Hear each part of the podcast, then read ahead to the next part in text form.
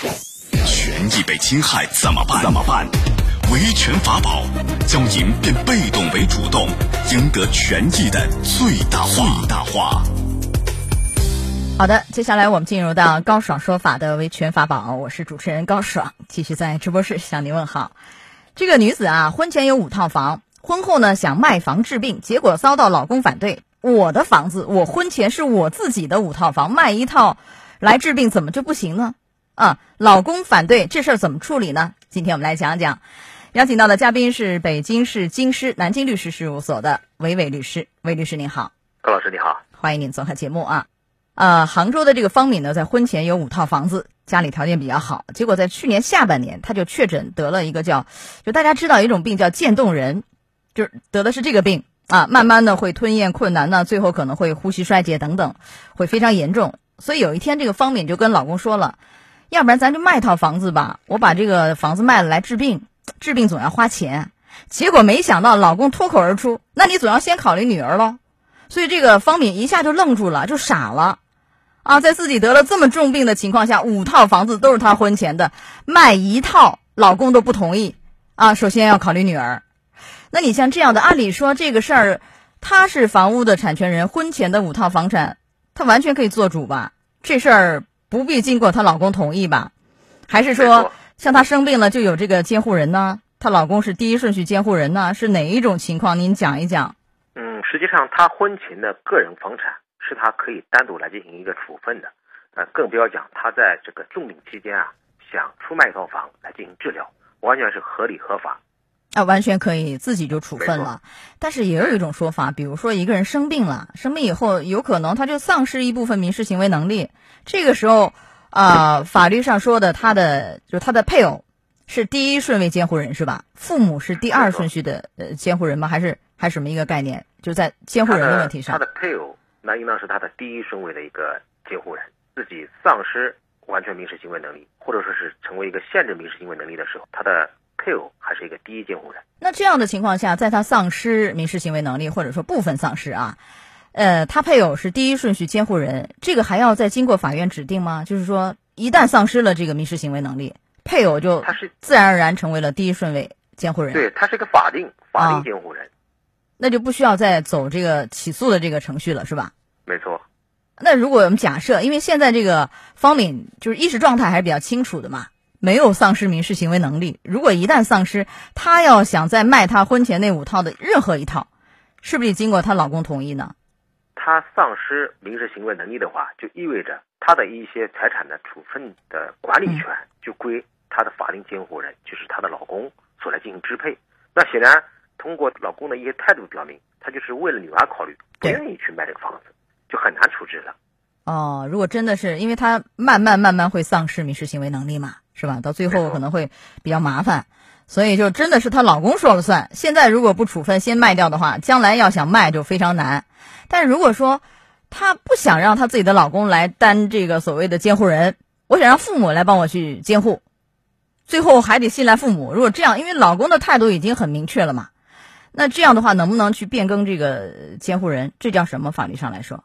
呃，这个可以。这个民法总则中啊，就规定，具有完全民事行为能力的成年人，可以与其近亲属、其他愿意担任监护人的个人或组织进行事先协商。以书面的形式确定自己的监护人，那么协商确定的监护人在该成年人丧失或者部分丧失民事行为能力时，可以来履行监护职责。这就是民法总则中明确规定的一种制度，我们把它称为叫做意定监护，与法定监护啊是一个相对应的、相区别的。这叫意定监护，就我通过自己的意愿来确定我的监护人，在我神志清楚、有完全民事行为能力的时候，我就安排好，万一哪一天突发一些意外，是吧？由谁来做我的这个监护人？啊，这完全可以像方敏就可以通过这个方式，这要通过公证处吧？公证。民法总则中没有将意定监护列为法定的公证事项，但是呢，有些地区啊，相关的地方条例会要求这一类的的事情啊，做一个公证。那么。从便于执行和防止纷争的角度来说呢，有条件的情况下，我们也是建议权利人采用公证处的方式啊进行公证，这样不仅防止一些书面指定监护人的这个材料丢失，也可以防止权利人的一些法定监护人对他提出一些质疑。就更有保障。就像那个遗嘱公证以后效率最高，你同样的对议定监护，你相对签一个协议是有效的，但是你公证一下会更好，更有保障一些，也是一样的概念啊。本身议定监护也是想排除法定监护的。好，我们再举一个例子，是这样，你看这个张老伯呢和林阿姨两个人是经人介绍认识的。张老伯呢今年六十岁，去年丧偶；这个林阿姨呢五十岁，十来年前就离婚了。两个人想走到一起。张老伯一开始的想法仅仅是办一个遗嘱公证，就他名下有一套市中心的房子，一百五十平啊，价值是六百多万。现在呢是他和林阿姨一起住，但是他想呢，百年以后，呃，还是让林阿姨继续住。但是呢，这个房子最终的归属还要给自己的儿子啊，很多人也是这样的想法。像这样的，这个可以做一个遗嘱公证，但是有人说最好是双保险。呃，通过您刚才讲的那个所谓的议定议定监护，是不是也是可以更完美的处理这个问题？您讲一讲。议定监护呢，往往是解决他生前的一些事儿，而遗嘱公证呢是解决他身后的一些事儿。这两一块啊可以进行一个互补，就是议定监护是权利人他在生前觉得谁更适合做他的一个监护人，这可以突破一些法定监护的范围啊，他来进行一个选择。而对他身后遗留下的遗产，他想一个什么样的处分，也可以在遗嘱中来进行一个调整和进行一个安排。所以说，他如果双保险，就是说我我先做一下，人还活着以后，比如万一我要是丧失这个民事行为能力，需要人照顾这一块的监护人是谁，然后遗嘱最后留给谁，那是身后事了，就是生前身后都安排好，其实也是一种很好的方式，对吧？没错。呃，但是这个事儿就是我议定监护给其他任何没有血缘关系的人行不行？我看有人也是议定监护给一个朋友，这行不行？对，是的，是的，可以的。就是议定监护的这个具体的一些协议方面有有提示吗？具体哪些方面是要注意把握的？这一块呢，本身啊，还是要避免与法定监护人之间的一种矛盾或者冲突，可能还要去合理的去考虑什么样的一些合适人选作为你的议定监护人。总之，不能形成有一个议定监护人，呃，排除之前的法定监护人，而二者之间又是水火不容，很可能会造成更大的一些家庭纷争。其次呢，他在考虑议定监护人的人选时，可能也要对这个人的这个相关的品行要能够进行一个深入的了解，因为你在丧失完全行为能力的时候，或者是被限制行为能力的时候，你之后是很难去更改这样的一个议定监护的。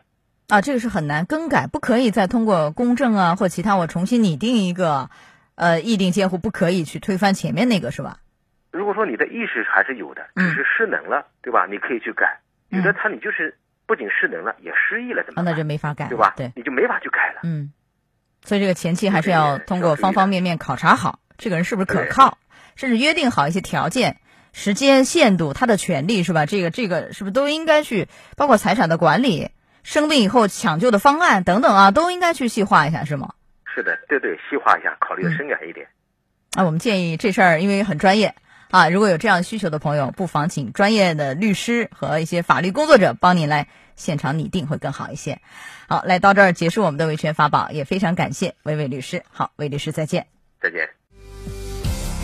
高爽说法节目收听时间：首播 FM 九十三点七，江苏新闻广播十五点到十六点；复播 AM 七零二，江苏新闻综合广播十六点到十七点；FM 九十三点七，江苏新闻广播次日两点到三点。想咨询法律问题和主持人高爽互动，请下载大蓝鲸 APP 到高爽的朋友圈。节目微信公众号“高爽说法”，网络收听方式：江苏广播网三 w 点 vogs 点 cn。智能手机下载大蓝鲸 APP 或蜻蜓软件，搜索江苏新闻广播“高爽说法”，可随时收听。